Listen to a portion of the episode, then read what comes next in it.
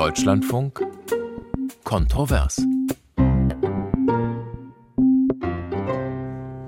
Herzlich willkommen an diesem Montagmorgen, 2. Januar 2023. Mein Name ist Tobias Armbruster. Einen schönen guten Morgen. Ein neues Jahr liegt also vor uns und wir wollen uns heute mal anschauen, was in diesen kommenden zwölf Monaten politisch auf uns hier in Deutschland zukommen könnte. Einiges deutet sich ja jetzt schon an. Die Inflation wird uns weiter begleiten. Frage natürlich, wie lang und was kann die Bundesregierung noch tun, um für Entlastung zu sorgen? Der Krieg in der Ukraine wird mit Sicherheit auch in diesem Jahr ganz oben auf der Agenda stehen. Die Hoffnung auf ein Ende dieses Krieges ganz bestimmt ebenso.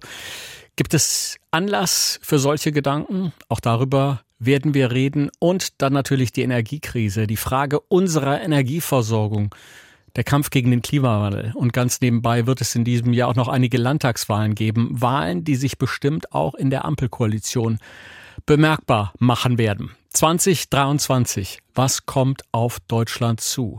Das ist die Frage, um die es hier heute Morgen bei uns in Kontrovers geht, in den kommenden anderthalb Stunden. Und ich begrüße dazu ganz herzlich diese Gäste. Dorothea Siems ist mit dabei, die Chefökonomin der Weltgruppe, Redakteurin also bei der Welt und auch der Welt am Sonntag unter anderem. Schönen guten Morgen. Schönen guten Morgen, Herr Ambrüsse. Stefan Braun, ebenfalls hier bei uns in der Runde. Er war viele Jahre Hauptstadtkorrespondent der Süddeutschen Zeitung. Jetzt ist er Teamleiter bei Berlin Table. Das ist ein Online-Newsletter, der morgen, am Dienstag also, zum ersten Mal erscheint. Schönen guten Morgen, Herr Braun. Schönen guten Morgen. Ich grüße Herr Armbruster. Und ich sage guten Morgen, Christian Hacke, Konfliktforscher und viele Jahre lang Professor an der Universität Bonn. Herr Hacke, seien Sie ganz herzlich gegrüßt. Ja, ich grüße Sie zurück, Herr Armbruster. Und alle, die uns zuhören, können heute Morgen natürlich auch hier gerne mitdiskutieren. Sagen Sie uns Ihre Meinung. Sagen Sie uns auch gerne, über welche Themen Sie gerne sprechen möchten, wenn es um die kommenden zwölf Monate geht. Sie können uns gerne eine E-Mail schreiben an kontrovers.deutschlandfunk.de, gerne auch als WhatsApp-Nachricht. Die 0173 5690 322 ist die Nummer. Ich wiederhole noch einmal 0173 56 90 322 oder rufen Sie uns an und diskutieren Sie gleich mit live on air hier bei uns im Deutschlandfunk.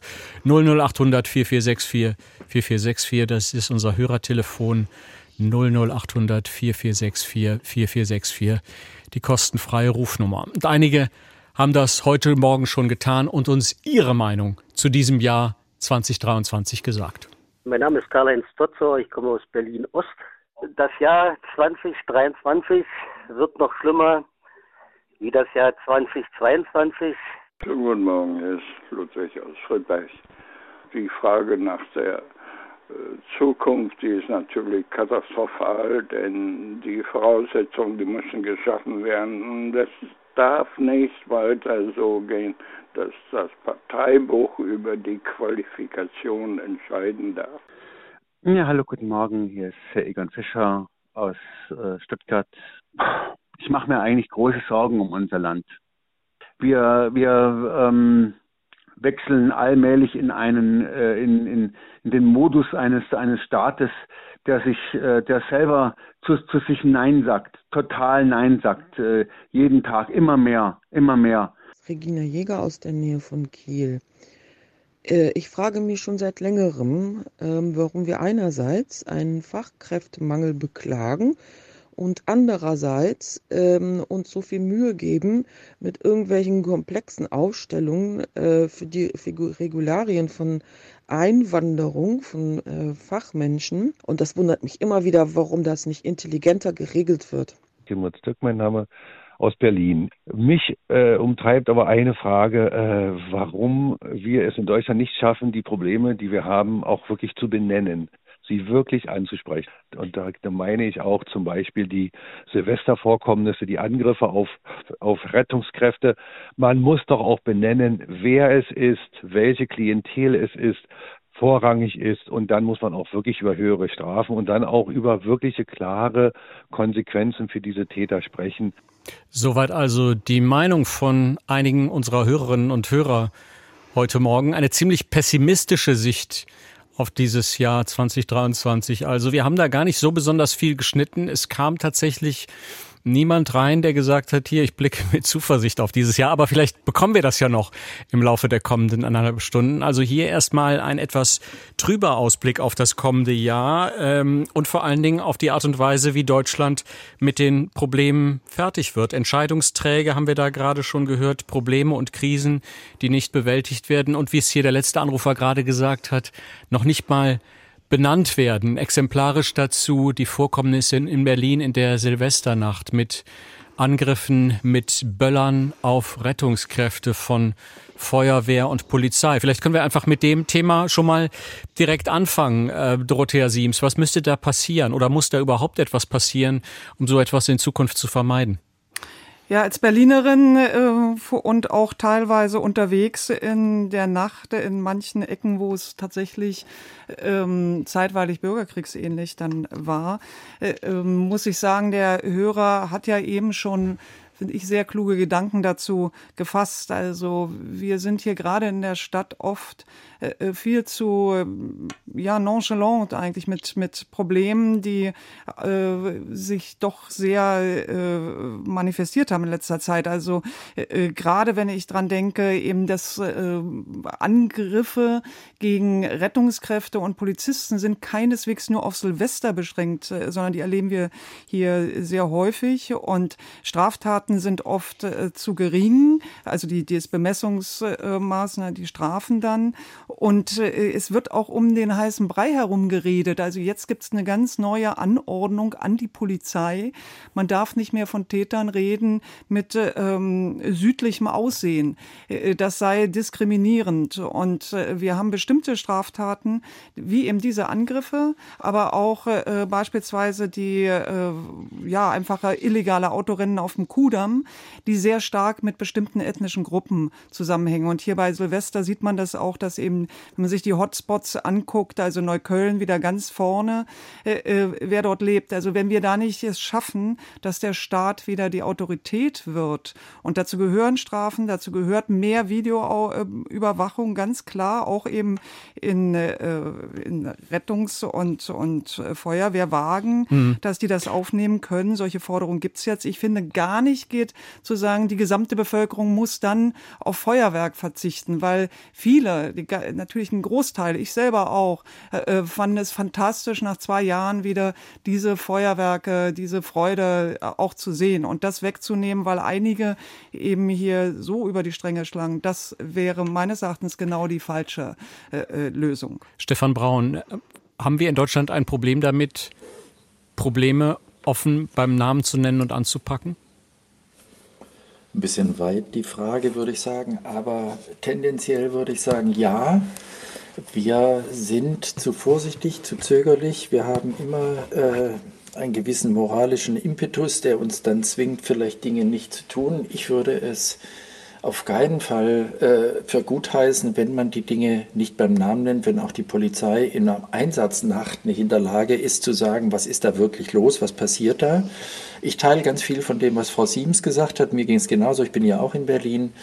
Ähm, ich, ich wäre, glaube ich, ähm, sehr dafür, dass diese Bodycams eingeführt werden, die es bei der Polizei schon gibt, die es bei den Feuerwehrautos und Leuten offenbar nicht gibt. Es gibt überhaupt keine Erklärung dafür, dass Feuerwehrleute angegriffen werden. Was soll das? Ähm, außer dass es irgendwie eine sehr blöde und noch dazu auch sehr gefährliche Randale ist.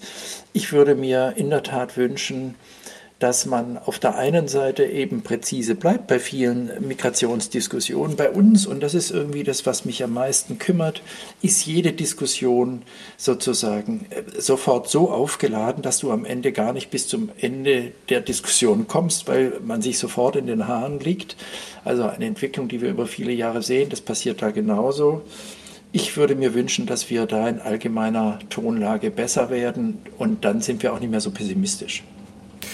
Christian Hacke, ähm, das ist natürlich ein bisschen Rätselraten heute Morgen auch, aber was, was vermuten Sie? Was passiert da, wenn in Berlin und sicher auch in, in einigen anderen Städten Leute dazu übergehen, mit, ähm, mit Feuerwerkskörpern auf Rettungskräfte vorzugehen? Welche, welche Situation läuft in diesen Köpfen ab und was läuft da möglicherweise gesellschaftlich falsch, wenn sich Aggressionen auf diese Art und Weise entladen? Also ich bin mir sehr unsicher in meiner Aussage. Natürlich bin ich genauso geschockt und habe mir die Bilder angeguckt im Fernsehen und habe gedacht, das kann doch nicht möglich sein, dass Rettungskräfte so angegriffen werden. Und natürlich auch die Polizei, was die Polizei leisten muss seit Jahren ist also, würde ich sagen, fast heldenhaft und die bedarf jeglicher Unterstützung. Ich würde jetzt vorsichtig sein, das gleich gesamtgesellschaftlich hochzurechnen. Es ist ein Alarmsignal und Frau Siemens hat zu Recht gesagt, der Staat muss sein Gewaltmonopol wirklich präzis durchsetzen können und zwar hart auch durchsetzen. Es muss auch eine Abschreckung geben. Also es kann nicht so sein, dass das weitergeht. Es beschränkt sich ja nicht nur auf Berlin und dort auf bestimmte Bezirke, sondern es ist ja ein gesamtdeutsches Phänomen, das hier und dort aufflackert. Mal linksradikal, noch schlimmer rechtsradikal, dann hier einfach Vandalismus oder auch vielleicht in einer politischen Richtung. Der Staat muss sich einfach stärker einbringen und klar zeigen, dass er hier diese Dinge nicht duldet. Mehr kann ich dazu auch nicht sagen. Frau Siems, was meinen Sie, woran liegt das, dass sich der Staat nicht stärker einbringt und möglicherweise auch, woran liegt es, was Herr Braun gerade gesagt, das ist ja gesagt hat, das ist ja eine Beobachtung, die viele Menschen machen, dass die sozusagen die die Geduld bei vielen Menschen in vielen Diskussionen immer schneller am Ende ist, dass es immer schneller äh, heißt, das ist äh, extrem oder mit den oder mit demjenigen reden wir nicht mehr. Ich denke, ganz stark ist es politisch eine falsche Prioritätensetzung. Äh, man muss also die Polizei gut auszustatten, die Feuerwehr äh, ja künftig auch noch zu schützen, was früher gar nicht der, die Notwendigkeit war, aber eben ja doch äh, jetzt auch, auch nötig ist, erfordert natürlich viel Geld. Und dieses Geld muss auch da sein. Also äh, ich plädiere insgesamt für einen schlanken, unbürokratischen äh, Staat, aber für einen starken, wehrhaften Staat. Das heißt, äh, für die innere Sicherheit eben nur wie die äußere Sicherheit, da kommen wir ja vielleicht noch drauf, aber da muss eine Gesellschaft Geld für bereitstellen. Das Gleiche ist im Bildungssystem, auch das. Und dann, weil vieles ist natürlich auch Frust äh, in, in, ja, wenn man es mal so sagt, in sozial schwachen Milieus. Aber äh, da ist es eben so, wir in Berlin äh, konsumieren als Staat sehr, sehr viel. Es gibt sehr viel kostenlos hier. Wir haben auch jetzt zum Beispiel billigsten äh, Nahverkehr. Auch da geht Berlin voran. Wir haben, machen alles kostenlos für alle. Äh, äh, und das überfordert natürlich einen Staat. Und dann ist eigentlich für das, was er eigentlich auf jeden Fall leisten muss, nur noch wenig Geld da, zu wenig Geld da, zu wenig äh, Personal. Und äh, da einfach zu sagen, was muss der Staat machen und was muss er vielleicht nicht. Er muss nicht den billigsten Nahverkehr haben. Das ist äh, nicht angemessen. Er muss es das, muss es für, für alle finanzierbar äh, machen, aber eben nicht für alle kostenlos. Ähnlich wie äh, äh, Kindergartenbetreuung für alle kostenlos. Das ist großzügiger als im Rest der Republik und dafür gibt es viele Beispiele auch noch darüber hinaus. Aber eben das Geld da, wo es eben nötig wäre, vielleicht eben auch Videoüberwachung bei den Hotspots, da ist Berlin hinten dran an, teilweise aus Ideologie, aber eben auch aus Finanzmittelknappheit. Äh, und äh, insofern der Staat muss erstmal auf das wieder sich besinnen, wo er gefordert ist. Also auch die Gerichte entsprechend auszustatten, dass eben die Straftaten auch schnell dann äh, geahndet werden und nicht eben oft ausfasern, weil einfach gar nicht die Kapazität da ist, das alles äh, ähm, zu bearbeiten. Und das sendet eben die falschen Signale aus. Herr Braun, haben Sie den Eindruck, dass die Bundesregierung zu großzügig ist mit dem Geld, das sie verteilt? Wir haben das ja in den vergangenen zwölf Monaten gesehen. Eine Menge Rettungspakete, Hilfspakete für die gesamte Bevölkerung, oft verteilt nach dem Gießkannenprinzip. Ist das ein Problem für Deutschland? Das ist ein ganz großes Thema. Ich würde, glaube ich, was das anbetrifft, unterscheiden die Phase vor Corona und die Phase seit Corona. Mhm. Vor Corona ähm, hat mich sehr bekümmert über viele Jahre, dass der Staat irgendwie auf Betonung der schwarzen Null, und deswegen bin ich selber auch ein bisschen ambivalent, auf Betonung der schwarzen Null an vielen Stellen gespart hat. Das ist ähm, so in den Schulen, hat Frau Siems angesprochen, man muss in Berlin einmal in eine kleine Polizeistation gehen und ahnt, wie die Polizisten sich fühlen müssen. Das ist absurd, wie die Computer aussehen. Das ist absurd, dass du damit quasi gefühlt mit dem Fiat 500 durch die Stadt fährst, während du in München, wenn du der Polizei begegnest, großen Autos und schnellen Autos begegnest. Das kann man für eine lapidare Sache halten. Ich halte es inzwischen nie mehr für eine lapidare Sache, mit welcher Art der Staat äh, auftritt, mit welchem Selbstbewusstsein er auftritt, mit welchem verstehen, was, was, was vermittle ich für eine Botschaft, wenn die Schule so aussieht, die öffentliche, was vermittle ich für eine Botschaft, wenn die Polizeistation so aussieht, was vermittle ich für eine Botschaft, wenn ein Krankenhaus oder ein öffentlicher Nahverkehr so aussieht oder eben anders, weil das für mich alles Teile der Daseinsvorsorge ist, die der Staat eigentlich vor Corona hätte liefern müssen. Jetzt ist Corona gekommen und dann haben wir genau das gemacht, was Sie gesagt haben, riesige Rettungspakete. Zum einen muss man sagen, Gott sei Dank waren wir dazu in der Lage, andere Staaten konnten das nicht. Ähm, und jetzt haben wir aber irgendwie ein doppeltes oder dreifaches Problem. Wir haben im Augenblick das soziale Gefühl, der Staat kann eigentlich jedes Problem, das da kommt, auffangen, also jede große Krise auffangen. Ich erinnere mich irgendwie noch an die Ölkrise 73, da war das eben nicht so. Da gab es einen Son autofreien Sonntag, aber das war's. Da gab es nicht für jeden wahnsinnig viele, wie Sie sagen, Gießkannen, Rettungsmaßnahmen. Das macht mir in der Tendenz totale Sorge. Diese Daseinsvorsorge auf der Straße kriegen wir kaum mehr hin. Gleichzeitig haben wir jetzt so viel Geld ausgegeben, dass wir nach diesen Krisen, Ukraine, Energie, Corona, noch viel weniger in der Lage sein werden, das zu bieten, was wir dringend brauchen, um den Staat selbstbewusst zu machen. Christian Hacke, ist uns das Anspruchsdenken in Deutschland über den Kopf gewachsen, so weit, dass wir uns uns gar nicht mehr leisten können?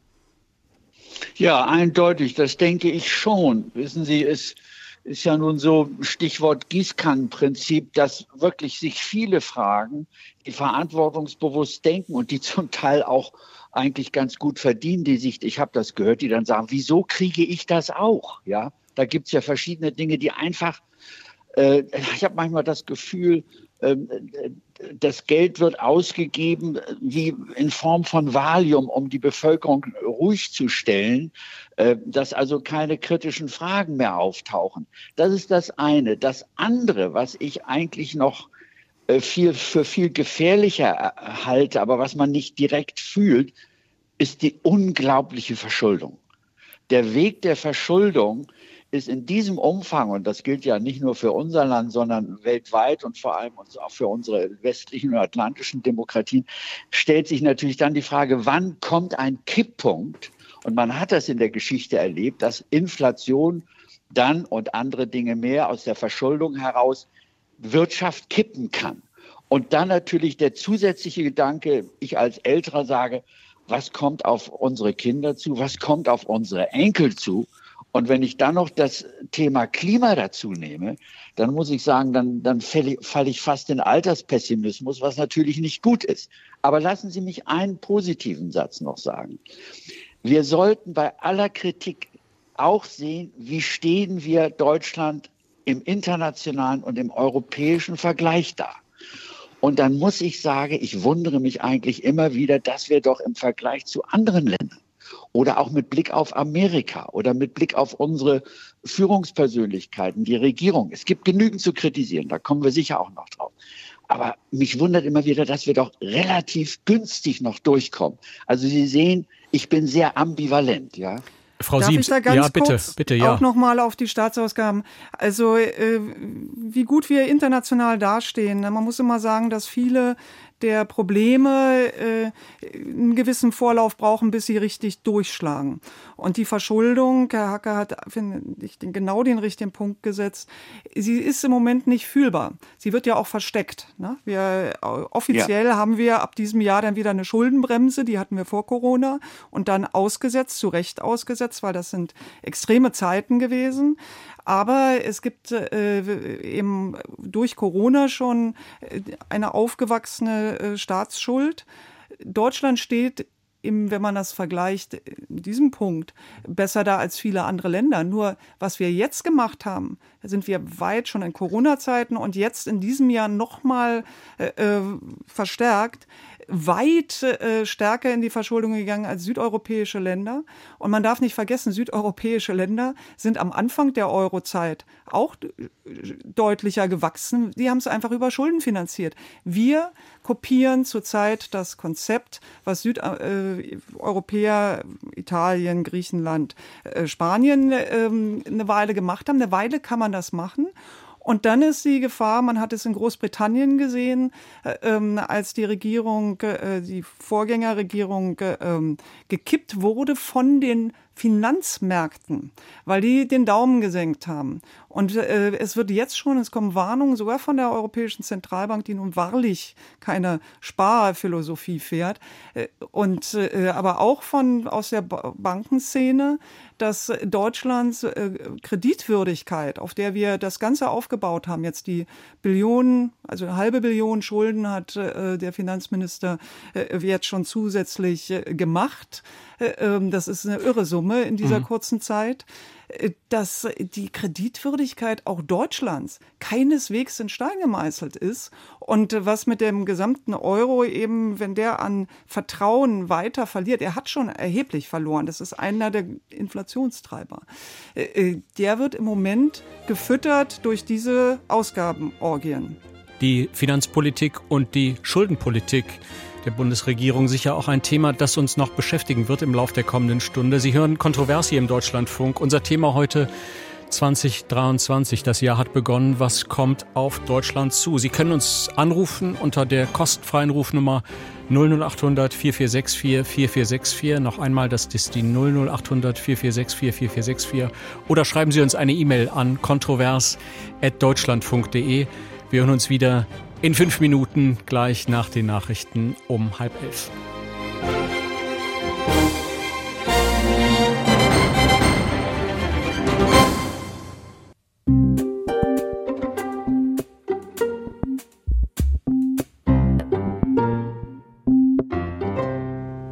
Schönen guten Morgen hier bei Kontrovers 2023. Das Jahr hat bekommen, begonnen. Was hat, was kommt auf Deutschland jetzt zu? Das ist die Frage, die uns heute Morgen beschäftigt, noch bis halb zwölf. Mit dabei sind diese Gäste. Christian Hacke, der Konfliktforscher Uni Bonn, außerdem Stefan Braun, Teamleiter bei Berlin Table, einem Hauptstadt-Newsletter aus Berlin, der morgen zum ersten Mal erscheinen wird, und Dorothea Siems, Chefökonomin der Weltgruppe, also Tageszeitung Die Welt und Welt am Sonntag. Und wir haben es schon gehört in den vergangenen 20 Minuten, da geht es um einiges, um Finanzpolitik, um Krisenpolitik und auch darum, wie generell die Bundesregierung mit den Sorgen in der Gesellschaft umgeht. Sie können uns weiterhin E-Mails schreiben und hier mitdiskutieren. Die Adresse ist kontrovers.deutschlandfunk.de De und da haben wir unter anderem heute Morgen diese Mail von Helmut Englert bekommen. Der meint, dass man ausländische Fachkräfte nach Deutschland holt, kann nicht die kurzfristige Lösung des Fachkräftemangels sein. Die deutsche Sprache ist das größte Hindernis dafür. Eine intensive sprachliche, soziale und fachliche Vorbereitung sind notwendig. Dann haben wir diese Mail eines Hörers oder einer Hörerin per WhatsApp bekommen, leider ohne Namensnennung. Mit den Energiekosten wäre die Frage, warum der Strom ins Ausland verschenkt wird und wir Bürger die Melkkuh der Welt sind. Dann diese E-Mail hier von Peter Stoppock, der meint, die Corona-Nachfolgen, der Ukraine-Krieg und beispielsweise der demografische Wandel nebst Fachkräftemangel, die werden uns 2023 zu schaffen machen. Wir sollten Indikatoren wie die Situation bei den Tafeln, Auffälligkeiten bei Beratungsstellen und die Sorgen der Lehrer und Lehrerinnen sehr ernst nehmen. Und dann noch diese leider wieder anonyme Meldung per WhatsApp. Da schreibt ein Hörer oder eine Hörerin, ich mache mir große Sorgen um unser Land. Die Verrohung hat mittlerweile beängstigende Ausmaße angenommen. Man traut sich abends kaum noch auf die Straße. Die Politik nimmt das alles so hin. Die Medien, auch der DLF, verschweigen vertuschen und verharmlosen. Im einfachen Volk, fernab der großen Städte, kocht es oder es macht sich Resignation breit.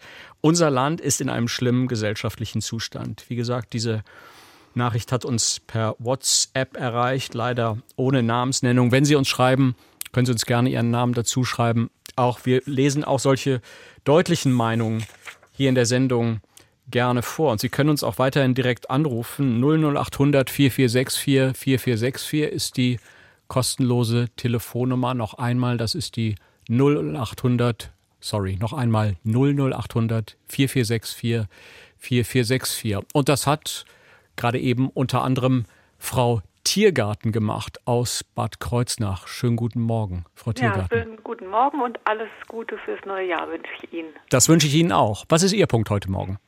Äh, ich hatte geschrieben, dass ich als zentrales Thema für unser Land sehe, dass eben einerseits die soziale ökologische Marktwirtschaft durchgesetzt werden muss, einfach aus klimapolitischen Gründen und andererseits aber ganz wichtig ist demokratiefeindliche Tendenzen, ob die nun von rechts, links oder religiös extremen Kräften ausgehen oder eben teilweise inzwischen ja auch von kriminellen Banden, die teilweise ja auch international agieren. Und ähm, dass es von diesen ja, vielen Kräften leider eine ganze Menge gibt, die die Demokratie demontieren wollen, um ihre eigenen Interessen durchzusetzen.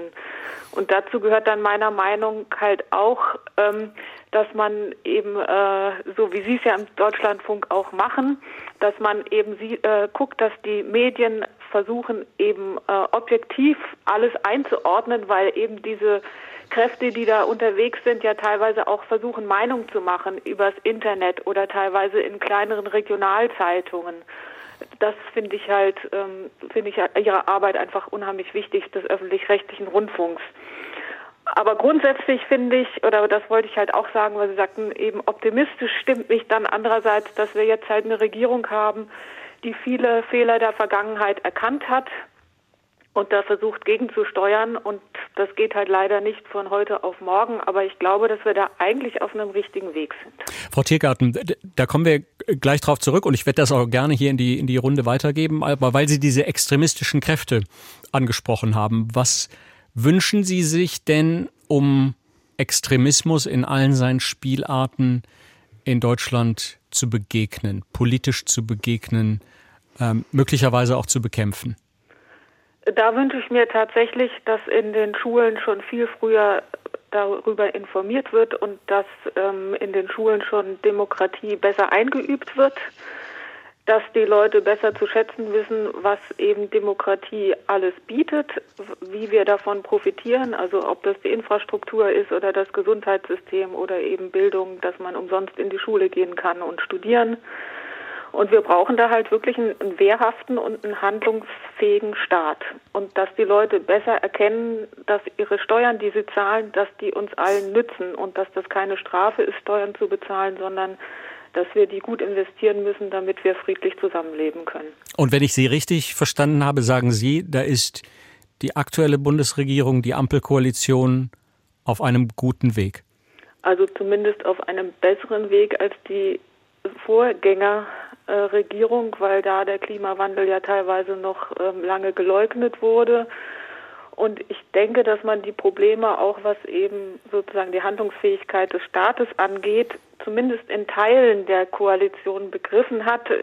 Wenn ich, also leider habe ich das Gefühl, die FDP ist da äh, noch äh, in eine andere Richtung unterwegs, aber es ist vielleicht kommt die Einsicht da ja auch, dass man da eher Geld in die Hand nehmen muss als Staat, äh, um halt eben sozusagen die Gemeinschaft zu schützen vor diesen Kräften, die eben die Demokratie abschaffen wollen. Geben wir direkt weiter an Stefan Braun, Berlin Table, langjähriger Beobachter der Berliner Politik und natürlich auch der aktuellen Ampelkoalition. Wie sehen Sie das? Ist Deutschland mit dieser Koalition gut gerüstet für das kommende Jahr und die Herausforderungen? Also ich glaube, dass die ähm, Hörerin Frau Tiergarten ganz viele spannende Punkte angesprochen hat. Ähm, ich würde jetzt nicht tendenziell sagen, mit dieser Regierung ist sie jetzt gut gerüstet und alles läuft, aber diese Regierung ist extrem, also sie hat ein Ziel in der Tat sich auf die Fahnen geschrieben, ganz von Anfang an und ist, glaube ich, deswegen zum, zu einem Teil auch gewählt worden, den Klimaschutz ganz anders anzugehen, das ist richtig. Dann aber ist diese Regierung vor allem durch einen absoluten Realitätsschock wie den Ukraine-Krieg gezwungen worden, bestimmte Dinge, die die frühere Regierung, ich würde mal sagen, in so einem nonchalanten, äh, Konsens der ganzen Gesellschaft gemacht hat, sprich von billigem Gas aus Russland zu leben, an anderen Stellen nicht zu investieren, die Bundeswehr nicht in den Blick zu nehmen, die eigene Rolle immer so ein bisschen klein zu moderieren, ähm, was, die, was die Verteidigung sagen wir mal, Europas und unserer Werte anbetrifft.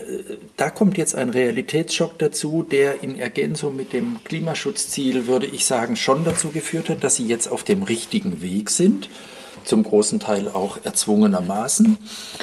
Ähm, aber was mir eigentlich viel wichtiger ist, was die Hörerin auch gesagt hat, äh, wir sind, glaube ich, tendenziell Weltmeister darin, alles, was schwierig ist, was nicht gut läuft, was komplex ist, was womöglich als Fehler durchgeht, äh, nicht durchgeht, sondern als Fehler erkannt ist, das thematisieren wir wahnsinnig eindrucksvoll. Was wir nicht besonders eindrucksvoll machen oder nur sehr selten ist, die Situation zu nehmen, wie sie ist und etwas auszuprobieren, mutig zu werden, also mit einem gewissen Grundoptimismus zu sagen, ähm, eigentlich haben wir alle Voraussetzungen, um noch viele Dinge hinzubekommen. Das ist tendenziell weder in den Medien, also da nehme ich mich überhaupt nicht raus, noch in der Gesellschaft so verbreitet, wie es eigentlich verbreitet sein müsste, weil ich glaube, wir sind historisch an einem Moment angelangt, wo wir uns mit dem Wehklagen und dem Beklagen von Dingen, die nicht gut laufen, das reicht nicht mehr. Wenn wir so weitermachen, dann glaube ich in der Tat ist der Pessimismus äh, angebracht, obwohl ich immer noch sagen würde, sagen wir mal in Nuancen etwas anders als Herr Hacke. Wir sind wir,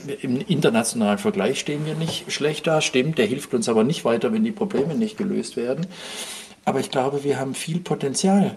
Wir haben viele Möglichkeiten, um mit etwas mehr Mut und mit einem, da muss jeder bei sich selber den Knopf finden, mit etwas mehr Optimismus Dinge anzugehen und nicht einfach zu sagen, Mensch, das ist jetzt aber wieder scheiße gelaufen. Also ein Punkt vielleicht noch, die Frau mhm. Tiergarten hatte sehr recht, wenn sie sagt, ja, wir müssen eigentlich der ganzen Bevölkerung viel bewusster machen, was für ein Luxus es ist, in einer Demokratie zu leben. Wir haben die letzten Jahre immer damit verbracht zu denken, ja, Himmel, Herrgott, können wir nicht ein bisschen schneller auf Corona reagieren? Können wir nicht ein bisschen härter die Autobahn, schneller die Autobahn bauen? Jetzt stellen wir fest, dass die Chinesen, lange Zeit Corona, Anti-Corona-Weltmeister, vermeintlich, genau vor unseren Augen belegen, wie es läuft, wenn einer glaubt, er hat die Weisheit mit Löffeln gefressen die stürzen ab in eine große Corona-Katastrophe. Diese Demokratie hat mit Wehen und Schmerzen und Diskussionen, also alledem, was zu einer Demokratie gehört, eigentlich es ziemlich gut geschafft, aus der Corona-Krise rauszukommen. Dorothea Siems, Dorothea ja, ja. Siems, sind wir, sind wir in Deutschland Weltmeister im Mutlossein? Also mutlos, German Angst ist ja so ein äh, Schlagwort. Wir waren davon äh, über Jahrzehnte eigentlich immer schon äh, getroffen und dann in Merkel-Zeiten äh, ist das so langsam verschwunden und wir wurden selbstbewusster und selbstbewusster. Ich glaube allerdings auch, und da bin ich auch mit äh, der Zuhörerin einverstanden, äh, dass da manche Sachen nicht gut gelaufen sind, weil wir uns eigentlich äh, so selbst beweihräuchert haben. Und es ist damals übrigens gar nicht so gespart worden, auch wenn das mit der schwarzen Null sich so anhörte, sondern wir haben das Geld rausgehauen, als gäbe es kein Morgen und als gäbe es nicht irgendwie mhm. die Notwendigkeit, sich aufzustellen für mal rauere Zeiten. Also Verteidigung ist schon genannt worden, aber das Gleiche ist eben auch der Sozialstaat muss krisenfester äh, aufgestellt werden und vor allen Dingen auch für den demografischen Wandel. Uns immer selber schlecht zu machen, ich finde, da muss man unterscheiden zwischen Selbstkritik und die finde ich dringend wichtig, äh, äh, weil zum Beispiel die Energiewende, so wie wir sie aufgesetzt haben, sehr, sehr teuer war. Also die ist ja äh, äh stark finanziert worden äh, äh, über die äh, ja, damals EEG-Umlage, also über die Strompreise, über äh, Steuern auf Energie. Aber eben der Effekt, also die CO2-Senkung, da sind wir sehr schlecht gefahren. Also das heißt, man hat es nicht richtig gemacht.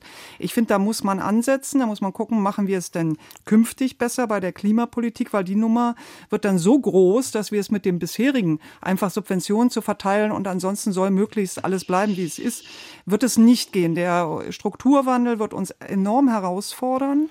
Und da muss man gucken, wo wir Schwächen haben. Und es ist sicher nicht die Demokratie. Ich glaube auch, dass 2022 international ein Jahr war, wo man gesehen hat, Demokratie hat eine unglaubliche Attraktivität.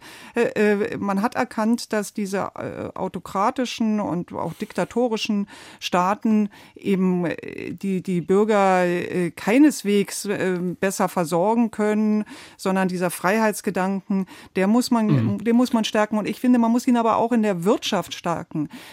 Da sind wir eben jetzt auf einem Weg und den halte ich für absolut falsch und auch nicht für zukunftsweisend, zu viel über Verbote, über ganz kleinteilige Zielvorgaben regeln zu wollen, anstatt zu sagen, lasst uns diese kreative äh, Kraft und auch die finanzielle Kraft, die in der Wirtschaft steckt, in der deutschen Wirtschaft steckt die auch noch, trotz einiger Standortschwächen, äh, äh, nutzen für dieses große Ziel, äh, äh sich an die Spitze zu stellen, äh, äh, mit auch technologischem Fortschritt, die, die Möglichkeiten zu nutzen, um das Problem des Klimawandels, und zwar langfristig, nicht mit Panik, sondern langfristig zu, zu in, dass wir da auf den richtigen Weg können und als Modell dann auch funktionieren für andere Länder. Mit Verboten, mit Verzichtserklärungen werden wir das nicht schaffen, weil dann machen uns uns die anderen das nicht nach, so wie sie uns ja auch die Energiewende nicht nachgemacht haben. Herr Schenk ruft uns an aus Sachsen-Anhalt. Guten Morgen, Herr Schenk. Ja, hallo, hier Volker Schenk äh, aus Sachsen, Service-Total bei Dresden. Also Vielen Dank für die Information. Bitte, was ist Ihr Punkt und ein frohes neues Jahr? Was ist, was ist Ihr Punkt heute Morgen, Herr Schenk? Ja, äh, mein Punkt ist, ähm, 2023, wir haben es selber in der Hand, äh, mit dem lieben Gott Räume zu schaffen, äh, die uns ein bisschen fröhlich stimmen, um Träume zu schaffen, wo junge Leute einfach Lust haben, Kinder zu bekommen. Und äh, Kinder zu bekommen heißt, ähm, Konflikte friedlich zu bewältigen und das heißt auch Frieden mit der Natur und auch in Frieden mit den Menschen in, in anderen Ländern zu leben. Also das heißt zum Beispiel praktisch für mich, ich lebe hier im Waldgarten, Salvestovotal, ich putze jeden Tag äh, die Wege und schaffe Räume, wo Leute sich begegnen können. Und das heißt natürlich auch für mich, Lützerath könnte doch ein Ökodorf werden, wo, wo, wo man jetzt einfach sagt, nicht die bösen Leute, Polizei und Co., sondern okay, die haben die Initiative, wir machen Ökodorf draus. Und vielleicht entstehen da auch viele neue Generationen daraus, die, die auch dann, naja, ein bisschen mehr Mut in die Welt bringen. Das heißt, so das. Äh, Herr Schenk, blicken Sie optimistisch in dieses Jahr 2023? Ja, wenn ich in die Sterne gucke und den lieben Gott als Begleiter habe und den habe ich, dann, dann blicke ich äh, optimistisch. Also ein Beispiel, wir haben natürlich auch Demonstrationen vor dem Rathaus äh, Dresden Zero gehabt und haben alle Probleme angesprochen. Aber wir haben dann auch dazu getanzt und da und das, das bringt dann neue Ideen auch äh, in schwierige Probleme. Herr Schenk. Und ich tanze ja. jeden Tag. Dann, dann vielen Dank für diese Eindrücke und kommen Sie gut durch dieses Jahr. Und ein noch etwas weitergehendes Thema wird jetzt vermutlich Karl-Heinz Hallmeier in die Diskussion mit einbringen. Er ruft uns aus Leipzig an. Schönen guten Morgen, Herr Hallmeier. Schönen guten Morgen. Bitte, was wollen Sie beitragen heute Morgen? Ich wollte Herrn Professor Hacke fragen, wie er sich mittel- und langfristig das Verhältnis zu Russland vorstellt, was ja das Schicksalsland für Europa und für Deutschland ist. Mhm. Stichwort ja. sicher Ukraine-Krieg und wie sich das in diesem Jahr weiterentwickeln wird. Bitte, Herr Hacke. Ja, kommen wir, kommen wir vielleicht, Sie sagten ja auch, da kommen wir noch später drauf in der nächsten Runde. Darf ich vielleicht erst noch mal einhaken bei dem, was eben gesagt wurde? Bitte, ja? bitte, bei ja. Den, auch bei den, bei den äh, Hörermeldung. Also die letzte, das war sehr sympathisch, was der letzte Hörer gesagt hat. Also ich sage mal salopp, solange noch getanzt wird, ist ja noch ein bisschen Optimismus da, ja. ja. Aber jetzt ernsthaft, ich glaube, wir müssen uns noch mal in Erinnerung rufen, was für eine unglaublich historisch neue Situation wir eben seit einem Jahr oder auch schon dann im Vorlauf haben. Das erste ist, ich glaube, es ist ganz wichtig, dass wir nie eine Situation hatten, seit Gründung der Bundesrepublik, wo eine ganz frische Bundesregierung so gefordert wurde wie diese hier. Dann kommt zweitens hinzu, dass wir einen Bundeskanzler haben, der zum ersten Mal in einer Dreierkoalition auch auf andere Weise taktisch, strategisch diese Koalition zusammenhalten muss. Das dürfen wir auch nicht vergessen. Und ich meine dann, will ein bisschen optimistisch auch sein, ich finde schon, dass der Bundeskanzler die Dinge sehr positiv macht und zurückhaltend agiert, klug, umsichtig, nicht vorprescht in verschiedenen Fragen, auch in der Russlandfrage und in der Kriegsfrage behält er einen Mittelkurs, den ich für richtig erachte. Also kurz und klein, ich würde sagen, einmal gibt es die Grundtendenz in dieser Bundesregierung, diesem Kanzler. Für mich wäre er neben Zelensky der zweite Mann des Jahres. Aber das darf uns nicht alleine befriedigen. Es gibt natürlich auch die Notwendigkeit zu sagen, wir dürfen uns nicht schönreden. Das ist nicht die gesamte Führung. Und dann kommen wir zu schon das, was auch kritisch vorhin gesagt wurde, natürlich zu den Fragen, ist diese Führungsschicht, die wir haben, geeignet, diese Probleme zu lösen? Und wenn ich schaue, wie sich die Verteidigungsministerin gerade eben jetzt vor zwei Tagen geäußert hat, schaue mir die Dame an und schaue auch an, was sie getan hat bisher als Verteidigungsministerin und auch die Vorgängerin, dann würde ich salopp sagen, der letzte Verteidigungsminister, der diesen Namen verdient, ja, das, das ist schon lange her. Das ist schon sehr lange her. Das ist vielleicht ein, ein Politiker aus der, aus der Zeit vor, vor 30 Jahren, ja, aber nicht heute. Nicht? Das ist, glaube ich, das Problem. Wir haben nicht alle Spitzenpositionen besetzt, so wie es sein sollte. Und da gibt es zu Recht Kritik. Und das heißt natürlich auch, dass die Dinge sehr viel stärker personalisiert und deutlich gemacht werden müssen. Nehmen Sie den Skandal im Europäischen Parlament, nehmen Sie auch bestimmte Unregelmäßigkeiten bei uns, bei Corona-Besorgung der Masken. Das zeigt, wir müssen auch kritisch sein Herr Hacke, mit unserem eigenen Führungspersonal. Lass, lassen Sie uns nicht zu weit abkommen vom Thema. Herr Hallmeier hat, glaube ich, eine sehr konkrete Frage gestellt. Und äh, Herr Hallmeier, äh, vielleicht können Sie ihn noch einmal formulieren. Sie sind noch in der Leitung. Sehr geehrter Herr Professor Hacke, alles Gute fürs neue Jahr und die Europastadt Bonn. Ich wollte die Frage stellen, ich hörte bereits vor geraumer Zeit Ihr Statement zu den Perspektiven der Zusammenarbeit, wie auch immer, Zusammenarbeit ist vielleicht das falsche Wort, der Existenz, der Koexistenz mit Russland, was ja das Schicksalsland der Deutschen ist und es wehrt sich Dezember zum 80. Mal das Desaster von Stalingrad ist das nicht ein Menetekel? Ja. Und, und also natürlich die, die, große Frage, wenn ich das noch dazu schieben darf, ja. wie wird sich dieses Verhältnis im, im Laufe dieses Jahres entwickeln können? Also ich glaube, wir wissen alle, dass es ganz eindeutig ist, dass dieser Angriffskrieg von Putin zu verdammen ist und eine furchtbare Angelegenheit ist, die die Ukrainer und die Ukraine ins Unglück stürzt wir einen heldenhaften Kampf haben der ukrainischen Armee und einen außergewöhnlichen Führungspersönlichkeit im Präsidenten Zelensky. Aber wir sehen zunehmend auch, dass natürlich einmal Putin sich total verrechnet hat, zum Glück, und nicht die Ziele erreicht hat, wie wir gedacht haben oder wie wir befürchtet haben, dass er nämlich die Ukraine erobert. Das Zweite muss ich sagen, wo ich auch mich geirrt habe, ist, ich habe gesagt, gedacht, dass der amerikanische Präsident, also den amerikanischen Präsidenten habe ich wankelmütig und zögerlich eingeschätzt. Und man muss sagen, wenn die amerikanische Militärhilfe nicht gewesen wäre, dann wäre die Ukraine von Putin überrannt worden. Das habe ich auch falsch eingeschätzt und würdige das umso mehr.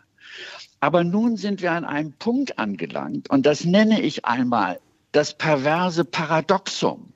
Das heißt, überspitzt ausgedrückt, je mehr Erfolg die ukrainische Armee jetzt haben wird, umso schwieriger wird der Frieden. Warum? Mhm. Zelensky hat eine nach wie vor die Zielsetzung, die Russen zu besiegen. Ich halte das bei allem Wünschenswerten für ausgeschlossen. Denn umgekehrt wird Putin genauso an seiner Siegstrategie festhalten, da wird er sich auch nicht durchsetzen, aber er hat eine Minimax-Strategie. Einerseits wird er sich eingraben und die besetzten Gebiete halten wollen und zum Zweiten wird er dann einen Abnutzungskrieg führen, entweder der bis zur Teilung der Eroberung oder der ganzen Eroberung führen will. Hm. Das wird er nicht erreichen. Was ich sagen will, ja, Herke, bitte kurz. Die beiden dann, Kriegsziele ja. sind unvereinbar und die Notwendigkeit daraus ist, Wir müssen mehr tun als nur Waffen liefern. Wir müssen überlegen, zu welchem Zweck. Das geht nur Waffenlieferung mit Blick auf die Konditionierung auch der Regierung in Kiew, dass dort eben Friedensverhandlungen müssen wir miterzwingen. Würde ich wir gerne, können, ja. wir müssen mehr tun, um diesen Krieg, um dieses Leiden zu Ende zu bringen. Das heißt, wir müssen alles tun, auch Haag, gerade ich- wir ich- Deutschen auf unserer Tradition, um zu Verhandlungs, zu einem Verhandlungsfrieden Ganz zu kommen. kurz Bitte, würde ich noch bitte, mal Frau auf Siems, die ja. wirtschaftlich, also weil es war ja auch die Frage nach der mittelfristigen Perspektive. Da glaube ich, wird es ganz entscheidend davon äh, natürlich abhängen, äh, zu welchen Bedingungen dieser Krieg äh, hoffentlich bald irgendwann vorbei ist. Aber es, viele Experten sagen, es wird nicht äh, äh, schnell gehen, es wird noch dauern. Russland ist wirtschaftlich ein Zwerg. Äh, ähm, äh, Das ist nicht das Problem, dass wir nicht auf Russland verzichten könnten, was wir be- beispielsweise bei China nicht können. Aber es ist natürlich so äh, wünschenswert und auch durchaus realistisch ist, na, äh, mittelfristig nach einem Friedensschluss und einer engeren Anbindung der Ukraine wahrscheinlich an die EU wieder zu wirtschaftlichen Beziehungen zu beiderseitigem Vorteil zu kommen. Nur dürfen wir niemals wieder den Fehler machen, den Merkel mit ihrem Vizekanzler Scholz gemacht haben, vorher schon angelegt, aber sie haben es extrem verschärft, äh, äh, sich so abhängig zu machen von einem unzuverlässigen Kandidaten, eigentlich von überhaupt irgendeinem Land. Denn äh, in der wenn man diversifiziert, wenn man mehrere Quellen hat für, für alle wichtigen Produkte, dann kann man nicht so angreifbar sein, wie wir das waren. Und Putin, wir spielten eine große Rolle, weil Putin dachte, die Deutschen hat er in der Hand wegen der Abhängigkeit vom Gas. Es ist, finde ich, hervorragend, dass wir uns das nicht haben bieten lassen, dass wir trotz der ganzen Kosten, die damit verbunden sind, gesagt haben, wir gehen da raus aus dieser Abhängigkeit. Der Krieg in der Ukraine und auch die Folgen wird sicher ein Thema sein, das uns auch in der kommenden halben Stunde noch beschäftigen wird. Hier bei Kontrovers die große Frage heute 2023. Was kommt auf Deutschland zu? Sie können uns weiterhin anrufen auf der 00800 4464 4464 oder schreiben Sie uns eine E-Mail an kontrovers.deutschlandfunk.de. Wir hören uns wieder um 5 nach 11 nach den 11 Uhr Nachrichten. Bis gleich.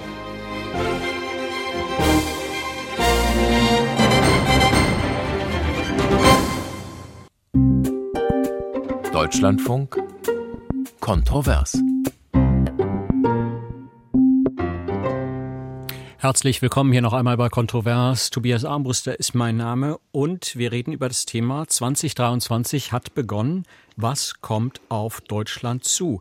Mit dabei hier in der Diskussionsrunde sind der Konfliktforscher Christian Hacke, Stefan Braun vom Hauptstadt-Newsletter Berlin Table und Dorothea Siems, die Chefökonomin der Weltgruppe, also die Welt und Welt am Sonntag.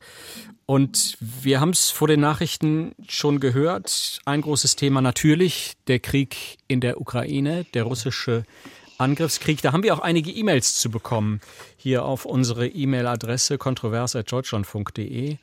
Da war unter anderem die Mail von Jürgen Kempfert. Der schreibt, es wird ein Thema geben, das uns mit Sicherheit weiter betreffen wird, der Überfall Russlands auf die Ukraine. Für Deutschland bleibt die Frage, Waffenlieferung ja, Waffenlieferung nein.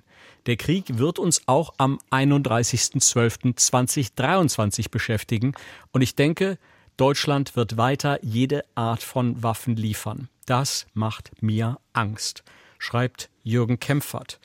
Und dann noch diese E-Mail von Ursula Lemke. Mich beunruhigt, dass die Bundesrepublik 2023 eine Kriegswirtschaft aufbauen könnte.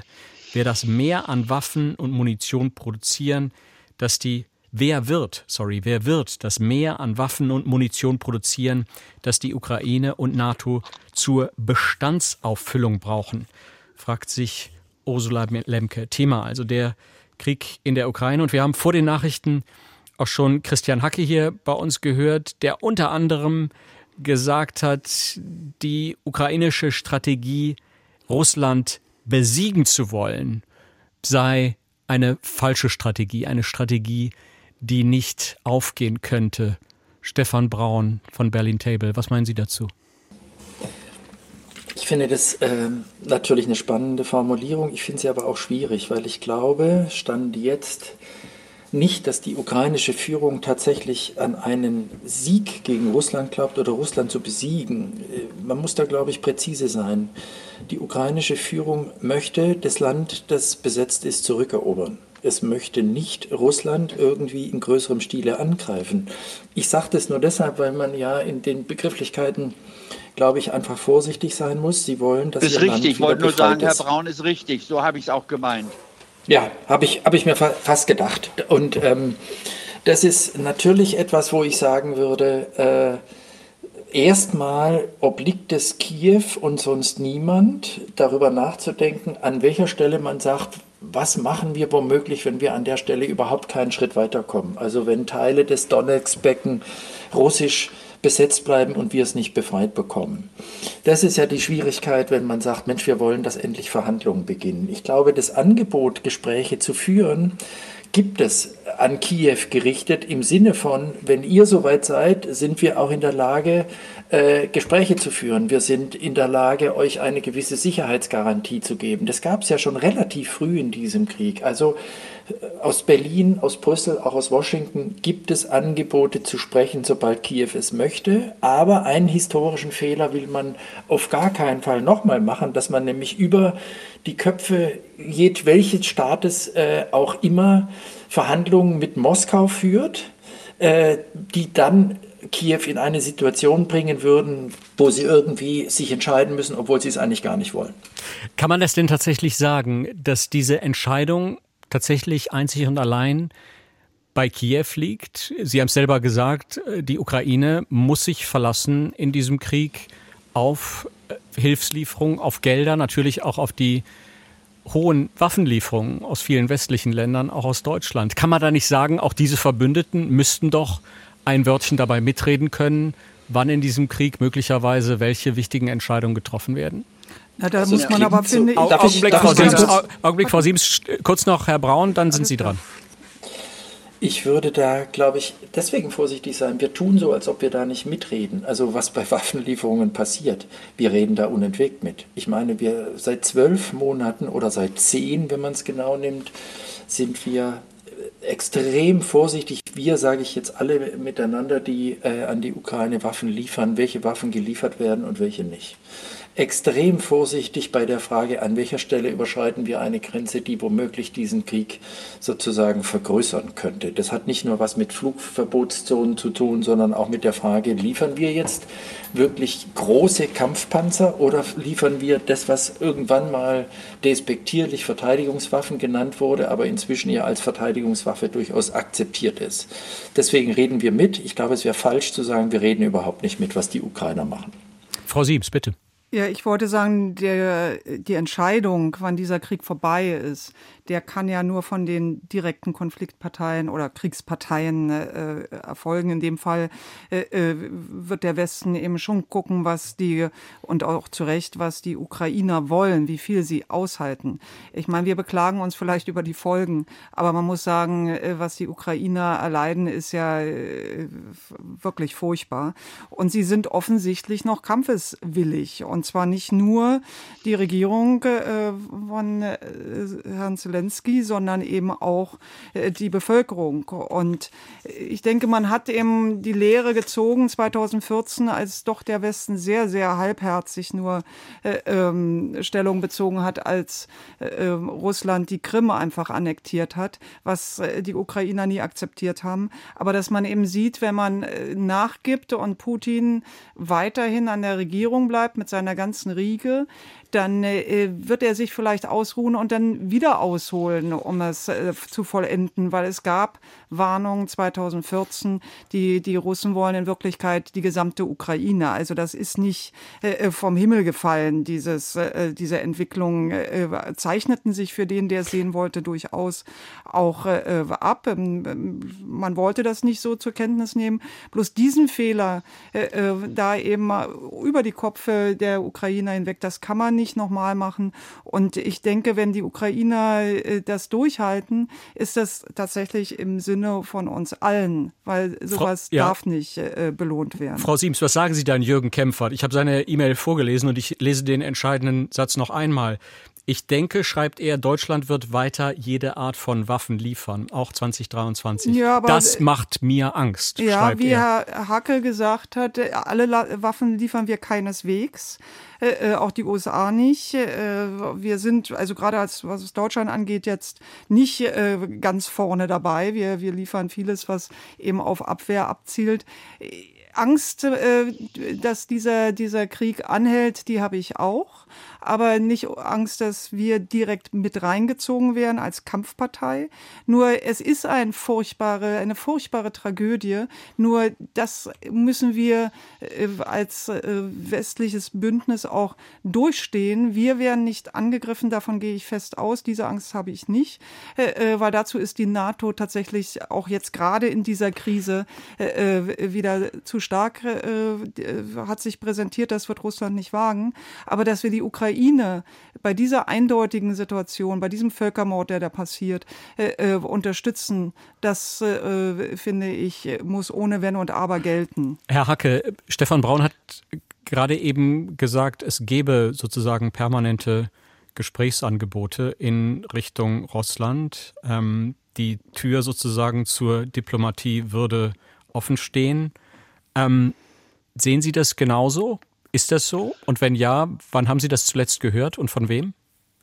Also wir hören öffentlich nicht von Verhandlungen. Wir haben gehört, äh, dass es im April wohl Versuche gab. Da haben wohl die Amerikaner vielleicht dagegen gesprochen. Wir haben aber vor wenigen Wochen den Stabschef der, der Streitkräfte der USA gehört, der General, der gesagt hat, es muss jetzt verhandelt werden. Ja, so nun lassen Sie mich äh, eben vielleicht noch mal ergänzen zu dem, was sagen, was äh, Frau Siems und Herr Braun gesagt haben. Und gleich möchte ich voranschicken, was ich sage, ist nicht der Weisheit letzter Schluss, um das deutlich zu machen. Und wir ringen ja hier um Möglichkeiten und keiner kann für sich in Anspruch nehmen, dass er es weiß. Und in dieser Bescheidenheit möchte ich mich damit einordnen. Aber der Punkt ist der auch an Sie beide.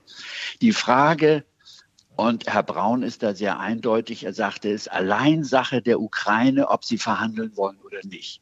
Und Herr Braun, da muss ich, da ist meine Position, sagen wir, eine andere. Ich glaube, dass wir die Pflicht haben, durch Waffenlieferungen die Ukraine so stark zu machen, dass sie aus einer Position der Stärke verhandeln kann. Die Pflicht für Kiew besteht meiner Meinung nach darin, eigentlich jetzt auch zu sehen aus dieser Position der Stärke, ob sie mehr Verhandlungsbereitschaft zeigen soll. Und jetzt kommt das Schwierige, auch das moralisch Schwierige. Die Angegriffenen das ist ja ein Angriffskrieg. Diejenigen also, die jetzt, ja, äh, sich einem Feind gegenüber sehen, der so brutal den Krieg geführt hat, sollen in Verhandlungen eintreten und werden dazu aufgefordert von, sagen wir mal, Leuten, die so denken oder ähnlich wie ich. Das ist eine ganz schwierige Sache. Aber ich glaube, es gibt einen Punkt, wo die Ukraine mit einer Zerstörungsbilanz rechnen muss, wie Frau Siems ja auch vorhin angedeutet hat, die so unglaublich groß ist, dass wir uns nicht nur rausreden können und sagen, ja, wir werden das Zerstörte später aufbauen, sondern da bekommt der Begriff des Sieges oder auch der Fortsetzung des Krieges keinen fassbaren Sinn mehr, ja. Also wenn die Ukraine nur ihr eigenes Schicksal bedenkt, dann wäre meiner Meinung nach sie schon gut beraten, jetzt auf Verhandlungen zuzugehen. Aber das ist das Schwierige dieser Selbstbehauptungsnationalismus oder Patriotismus, den wir bewundern und zu Recht bewundern, hat die Achillesferse natürlich, dass sie nicht zu wenig kompromissbereit sind. Und mhm. da müssten mhm. wir sie schieben. Also ich sage nur, wenn Verwüstung ich, ich, des Landes und Tod und Verzweiflung jede moralische Proportionalität übersteigen, ja, dann erscheint die Forderung meiner Meinung nach mit Fortsetzung der Gewalt und Fortsetzung des Krieges nicht mehr tapfer, sondern ja. wird moralisch und politisch problematisch. Und verhandeln ja. heißt nicht kapitulieren. Dann bitte, Herr, Hacke, Herr Braun. Das, ja.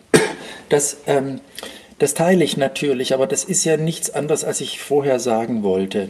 Selbstverständlich, also e, eine Sache vielleicht als Korrektur. Ich habe nicht gesagt oder wollte es auf keinen Fall sagen, es gibt ein Gesprächsangebot gegenüber Moskau. Es gibt äh, gegenüber Kiew glaube ich, immer wieder das Angebot, wenn ihr soweit seid, ihr Kiewer, Ukraine, ihr wollt Verhandlungen, ihr seht, ihr kommt da nicht weiter, dann sind wir selbstverständlich dabei und an eurer Seite. Es gibt nicht das Gesprächsangebot an Moskau. Jetzt gucken wir doch mal, ach, lass uns mal irgendwie kurz die Waffen schweigen, vielleicht kriegen wir es hin. Okay, gut, dass Sie das klargestellt haben. Wenn das so rüberkam, ja, das wollte ja, ich klarstellen. Ja, gut, gut. Und das andere, Herr Hacke, Sie haben natürlich vollkommen recht, aber das ist ja am Ende die Einschätzung der, also das Gefühl der ukrainischen Bevölkerung mit der ukrainischen Führung. Wann sind wir an der Stelle, wo der Preis für diesen Kampf für uns so groß ist, dass womöglich äh, ein, ein Teilverzicht für uns vertretbar wird, weil wir gar nicht mehr anders können, weil wir nichts mehr in Reserve haben. Aber nochmal, ich glaube nicht, dass, das, dass diese Linie definiert wird in Brüssel, Berlin oder Washington. Gut, dann will ich hier mhm. nochmal gerade in die Sendung einspeisen ein paar weitere Wortmeldungen auch Hörerinnen und Hörer, die sich zu anderen Themen noch äußern möchten. Fred Will zum Beispiel hat uns geschrieben, bitte vergessen Sie doch nicht schon wieder, wenn es um das Thema 2023, was auf uns zukommt, geht, die massive Wohnungslosigkeit, die sich in den letzten 20 Jahren immer mehr in Deutschland aufgebaut hat, ohne dass eine Regierung irgendetwas wirksam dagegen unternommen hat. Dann haben wir doch diese E-Mail von Philipp Müller, der meint, meiner Meinung nach muss das bestimmte Thema in diesem und auch in allen kommenden Jahren die Abkehr vom globalen Kapitalismus sein, hin zu einer Wirtschaftsform, die ohne weiteres Wachstum auskommt. Und auch hier diese E-Mail von Johannes Stuwe sollten wir noch in die Sendung reinnehmen. Er meint, ich möchte doch gerne noch einmal einen jüngeren und positiveren Blick auf das neue Jahr geben. Der Arbeitsmarkt für Fachkräfte ist hervorragend. Die Krisen der letzten Jahre sind mehr oder weniger überwunden und Deutschland steht im internationalen Vergleich sehr gut da. Von einer Bundesregierung, die quasi aus dem Stand die letzten Krisen unterm Strich erfolgreich managen konnte, ist zu erwarten, dass sie die dringenden gesellschaftlichen Probleme lösen kann. Vielleicht könnten die Diskutanten sich mal etwas visionärer zeigen. Der ewige Ruf nach mehr Sicherheit und Ordnung langweilt doch ziemlich. Soweit also die Meinung von Johannes Stuwe. Und wir haben Frau Schelot aus Niedersachsen die uns angerufen hat. Schönen guten Morgen, Frau Celot. Guten Morgen in die Runde und hoffentlich für uns alle ein gutes neues Jahr. Das wünschen wir Ihnen auch, danke. Äh, ja, ich ähm, bin jetzt ganz weit weg ähm, oder auch nicht ganz weit weg von dem Thema Ukraine. Ähm, erstens, ich habe zwei Punkte. Befasst mich das Thema Inflation und ich glaube, dass eigentlich schon vor dem Angriffskrieg der Ukraine absehbar war, dass wir auf eine Inflation hinsteuern.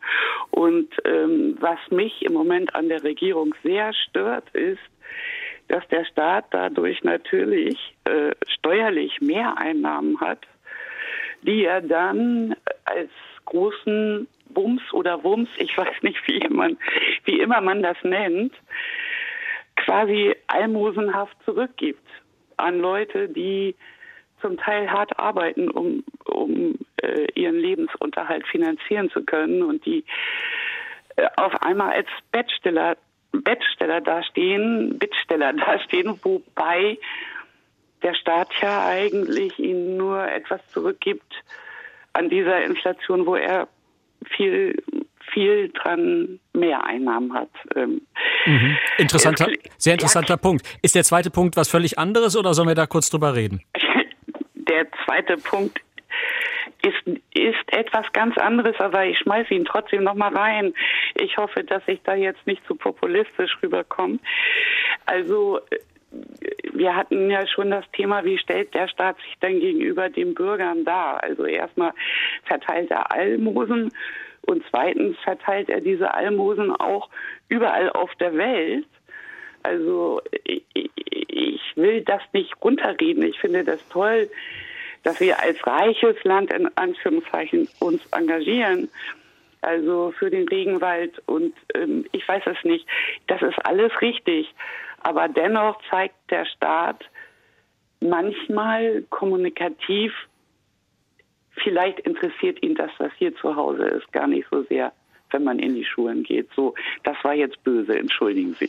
Mhm. Nein, wenn das Ihre Meinung ist, dann äh, bitte, da sind wir hier natürlich offen für und ich frage einfach mal Dorothea Siems. Ja, Sie haben die Stichworte gehört. Genau. Äh, Inflation, große Steuereinnahmen und gleichzeitig, äh, so sagt es zumindest Frau Celot, nur Almosen, die der Staat weitergibt. Wie sehen Sie das? Also äh, der Staat ist der große Inflationsgewinner. Ne? Das ist äh, an mehreren Fronten so. Sie haben es erwähnt, also Steuerrekordeinnahmen, obwohl wir kein starkes Wirtschaftsjahr hatten.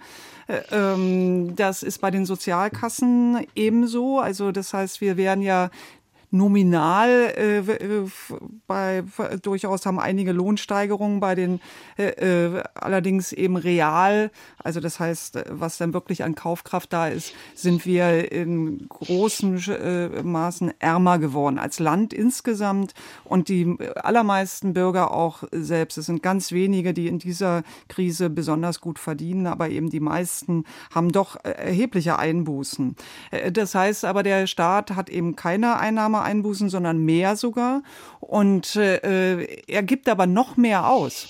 Also wir haben ja vorhin schon gehört von der von der Verschuldung. Also äh, äh dass deshalb äh, diese Entlastungspakete sind von dem Volumen schon enorm. Also vor allen Dingen das, was jetzt hier mit der Gaspreisbremse und der Strompreisbremse, das ist äh, ähm, beschlossen. Äh, für die Monate äh, Januar, Februar sind wir sogar doppelt entlastet. Nicht nur alle Bürger, auch die gesamte Wirtschaft, ob sie es braucht oder nicht. Das sind enorme Kosten, für die keinerlei äh, ähm, Vermögen geschaffen werden, äh, sondern das sind einfach das, was wir dann an Schulden haben. Und äh, bekanntermaßen bedeuten Schulden irgendwann Steuererhöhungen. Also das heißt, wir schieben das Problem in die Zukunft.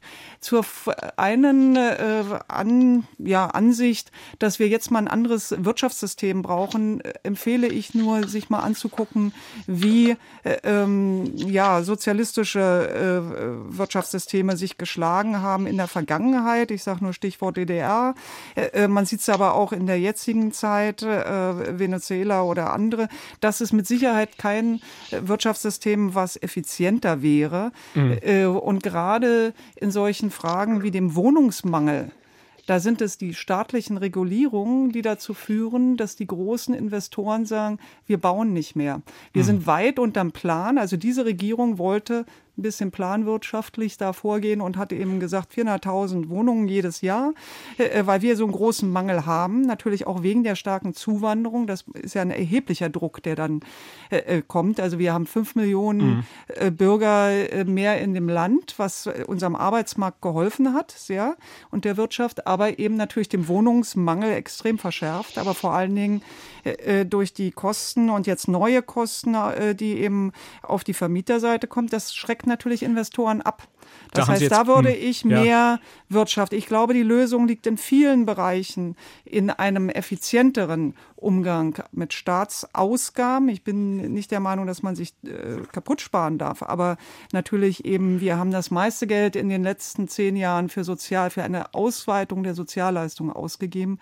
Da ist es verpulvert, da ist es dann weg. Und das ist äh, vielfach äh, für die Wähler mit Blick eben auf Bundestagswahlen gemacht worden. Diesen Weg geht die Bundesregierung jetzt, diese jetzige Ampelkoalition weiter und den halte ich nicht für zielführend. Da haben Sie jetzt gerade noch mal geantwortet auf die beiden E-Mails von Fred Wild zum Thema Wohnungslosigkeit und Philipp Mayer, der ja angeregt hat, ein anderes Wirtschaftsmodell auszuprobieren. Das hat jetzt nicht Frau Celot gesagt, die uns angerufen hat, aber Frau Celot, Sie haben noch diesen zweiten Punkt genannt. Ähm, Ihrer Meinung nach ähm, guckt Deutschland ein bisschen zu viel auf das, was in anderen Ländern passiert, verteilt möglicherweise auch Geld, Gelder in andere Länder und kümmert sich zu wenig um die Probleme hier in diesem Land, hier zu Hause. Stefan Braun, was sagen Sie zu diesem Argument?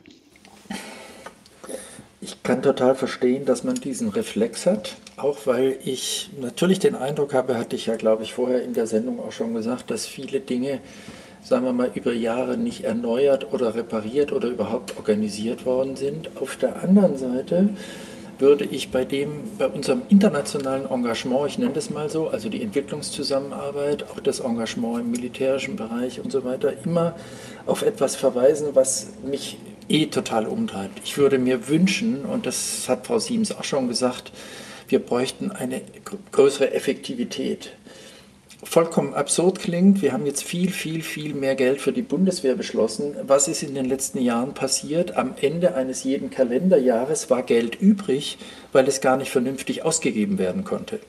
Das heißt, du musst sozusagen, ob das die Bundeswehr ist, ob es äh, Verwaltungsentscheidungen sind, ob es Investitionen in die Windenergie sind, wir müssen Prozesse beschleunigen, wir müssen ähm, in der Tat, das ist so ein blödes altes Wort, aber es stimmt leider, Bürokratie abbauen bzw. Regeln so vereinfachen, dass es einfach schneller gehen kann, dass das Geld auch fließen kann. Ähm, und was das Internationale anbetrifft, auf Frau Celut, ich glaube halt, äh, einerseits verstehe ich den Reflex, andererseits, ich sage es mal ganz hart, wir machen viel zu wenig. Sonst werden die Flüchtlingsströme, nicht nur wir Deutschen natürlich, sondern überhaupt Europa, eine Reise nach Afrika, egal in welches Land, reicht eigentlich, um zu sehen, wenn wir da nicht mehr Gerechtigkeit in die Welt bringen, so sehr es uns schmerzen wird, dann werden alle unsere Probleme überrannt werden von noch ganz anderen Problemen. Ich halte das für absolut zwingend notwendig, dass wir uns international eigentlich noch mehr engagieren. Herr Hacke, was Darf sagen Sie? Also ich möchte nochmal den verteidigungspolitischen äh, Moment aufgreifen, den Herr Braun äh, äh, genannt hat und ihm natürlich zustimmen. Und ich darf salopp sagen. Ne? Aber bitte Für nicht zu lang. Wir haben, noch etwa, wir haben noch Nein, etwa eine Minute, knapp. Hacke. Ja, der bitte. letzte überzeugende Verteidigungsminister für mich war Volker Rühr. Ich glaube, damit habe ich alles gesagt. Was ich damit verbinde, ist zurück zu einer alten bewährten Strategie Deutschlands, militärische Stärke und politische Entspannungspolitik und Verhandlungsbereitschaft. Ich sage also, gerade vor dem Hintergrund des letzten Jahres, dass wir unsere Entspannungspolitik, die zur DNA der Bundesrepublik gehört, dass wir die nicht so würdelos behandeln dürfen, wie das getan wird. Und ich sage es mit Egon Bahr. Amerika ist für uns unverzichtbar, Russland unverrückbar. Wie auch immer, wir müssen mit Russland zurechtkommen. Geschichte und Geografie bestimmen weiterhin unsere Interessen. Und zu unserer Würde gehört, dass wir zu unserer Entspannungspolitik stehen und die Befürworter, die dafür auch gerade gestanden haben in den vergangenen Jahrzehnten, dass die nicht unwürdig behandelt werden, auch in der Öffentlichkeit. Und da denke ich besonders eben auch an Angela Merkel, ja. die sich hier auch verdient gemacht hat. Herr Hacke, dann hatten Sie, dann hatten Moment, Sie hier heute Morgen. Wenn man vom Rathaus kommt, ist man immer klüger und das gilt auch mit Blick auf uns. Herr Hacke, dann hatten Sie heute das letzte Wort. Vielen Dank. Ich danke außerdem Dorothea Siems und Stefan Braun. Mein Name ist Tobias Armbruster. Vielen Dank, dass Sie dabei waren.